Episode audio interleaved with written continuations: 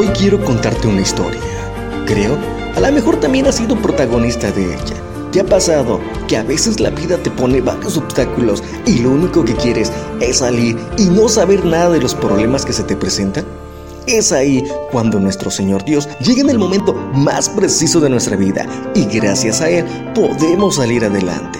Por eso disfruta de los días, las horas, los minutos, porque estar vivo es una bendición de Dios.